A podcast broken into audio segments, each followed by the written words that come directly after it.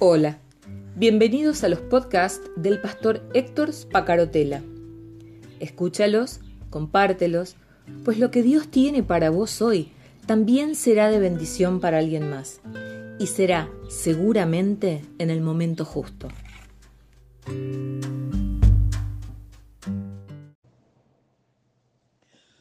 Hola, buenos días, buenos días y llegamos al sexto día de estas vitaminas de amor.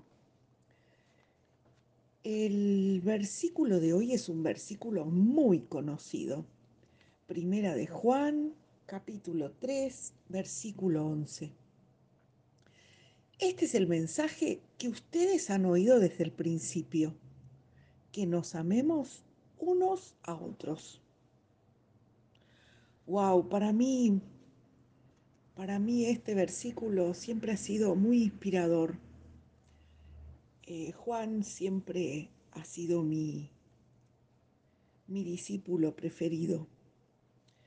Tal es así que desde muy jovencita siempre soñé que mi primer hijo varón se iba a llamar Juan y, y me imaginaba a, a un joven muy amoroso como fue Juan con Jesús.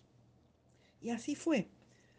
Me acuerdo que fue una de las primeras cosas que negocié con quien era mi novio y después fue mi esposo, que nuestro primer hijo se llamara Juan.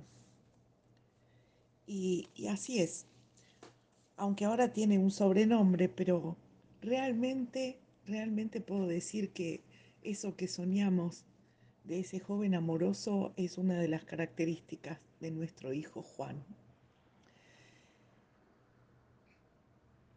El, un poco cuando me pongo a pensar y analizar esto, me doy cuenta que el amor describe tu, tu función, describe tu trabajo, tu labor, tu responsabilidad, tu obligación, tu capacidad, tu misión, tu cometido.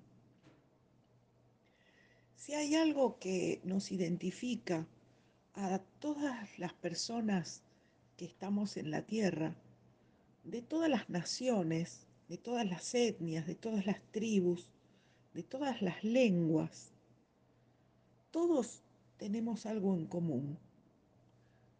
Grandes, chicos, medianos, todos deseamos, soñamos, anhelamos ser amados.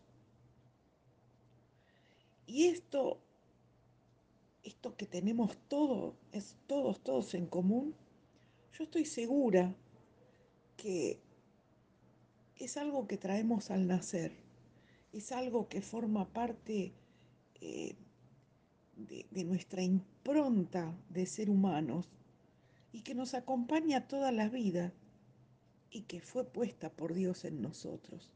Esta, este anhelo de Dios, de, amor, ¿no? Esta necesidad de amor. Y, y además que lo sentimos profundamente, ¿no? Como digo siempre, en la pepa del alma. Y como que cada uno en su lugar y en su momento siempre se pregunta, ¿Podría ser amado un poquito más? Fíjense lo que sustentan las publicidades, los programas de televisión, eh, cómo, cómo toda, todo se, se organiza alrededor de hacernos sentir más amados, más reconocidos. Nos enternecemos, piensen, eh, no sé ustedes, pero yo a veces me, me tildo, como dicen los chicos, este, viendo un videíto tierno donde hay una situación con un gesto de amor, sea de un niño, de una persona o de animales. ¿Quién no se tilda mirando emocionado cómo, cómo hay una situación tierna, amorosa? en, en animales. Y fíjense que es increíble, pero eh, estas es un fenómeno en el cual tienen millones de visitas, de visitas y de vistas, ¿no? A esos videos. Constantemente nos esforzamos para que los demás nos noten, nos reconozcan, nos valoren, nos presten atención. Hay hasta personas que se entregan a otra con esperanza de recibir amor a cambio. Entregan su cuerpo. Se entregan así nomás, tratando de buscar algo como, como que en un camino que ni siquiera lo pensaron. Todos buscamos, anhelamos el amor. Ahora, si el amor describe mi función, si el amor describe tu función, ¿por qué muchas veces, con mucho egoísmo, dejamos y pasamos por alto las demostraciones de amor? Ah, no, yo no, no soy así. No, no, yo no. Eh, yo no, no, no. Pero si sabemos que todos necesitan un poco de amor, como dice, como dicen las canciones, ¿no? Aún a veces con nuestros seres más queridos y más cercanos, nuestra pareja, nuestros hijos, nuestros amigos, nuestra familia ampliada, nuestros padres, nuestros hermanos, ellos también necesitan de nuestro amor. ¿Cuánto hace que no les decimos que los queremos? Yo me acuerdo que cuando era chica mi mamá me decía, ella cosía y por ahí me hacía una prenda de ropa y cuando me la daba eh, a mí me parecía horrible. Pero como ella me decía, esto te lo doy por amor. Yo me sentía que tenía el amor de mi mamá puesto. Y nunca, nunca me pareció que esa ropa que yo llevaba era fea. Hace un par de años atrás, hablando con una de mis hermanas, me contaba cómo se reían de mí. Yo nunca me di cuenta, gracias a Dios. Cómo se burlaban de lo feo que me quedaba un, vestido que mi mamá me había hecho. Y yo me acuerdo que me sentía tan importante llevando ese vestido, eh, ni me daba cuenta de lo feo que me quedaba, porque era el amor de mi mamá, mi mamá me lo había dicho de esa manera y yo le creía. Entonces, el amor es nuestra mayor responsabilidad, ¿no?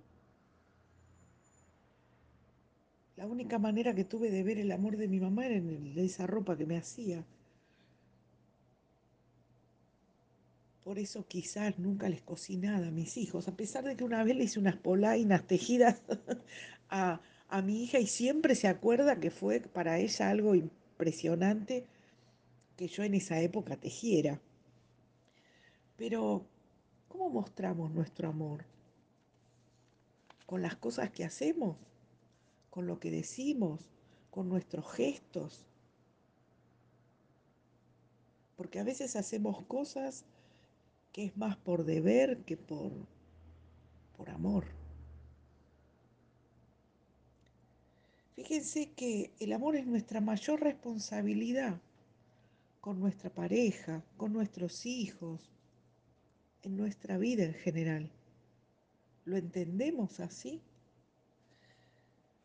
Si el amor describe mi función, si el amor describe tu función, ¿cómo, cómo estás o qué estás haciendo o cómo lo alimentás, ¿no? Porque yo creo que mi testimonio tiene que ser un testimonio de amor y con amor. Te invito a que pienses cómo es tu testimonio, ¿no? Cómo es lo que los demás ven de vos. Si es de amor y si es con amor. cuando nos pase que ese otro que no necesita amor, a mí a veces me pasa que me encuentro con gente que parece como que tiene ya todo, todo cubierto y sin embargo eh, tiene esas, esos gestos tan desagradables, tan hirientes. a veces no me doy cuenta que esa persona necesita, necesita amor. Está tan desilusionada que por eso lastima, porque aprendió a partir de que la lastimaran, ¿no? ¿Acaso nosotros que estamos hoy haciendo este devocional, no hemos sido elegidos para recibir un amor especial? ¿Un amor sin límites? Un amor que nos permitió nacer de nuevo y compartir, como dice mi esposo, un ADN que cambió nuestras vidas. Yo creo que el amor describe mi función. El amor describe tu función, tu labor, tu trabajo, tu responsabilidad, tus obligaciones, tu misión, tu capacidad, tu ministerio. Y, hoy voy a llevar todo el día conmigo y te invito que, que lo lleves vos también. Este cortito versículo de Primera de Juan 3:11. Este es el mensaje que ustedes han oído desde el principio, que nos amemos unos a otros. Pensás qué vas a hacer con tu amor y pensás si el amor describe tu función a cada paso en cada minuto. Yo por lo menos lo voy a estar pensando todo el día. Que Dios te bendiga mucho. Hasta mañana.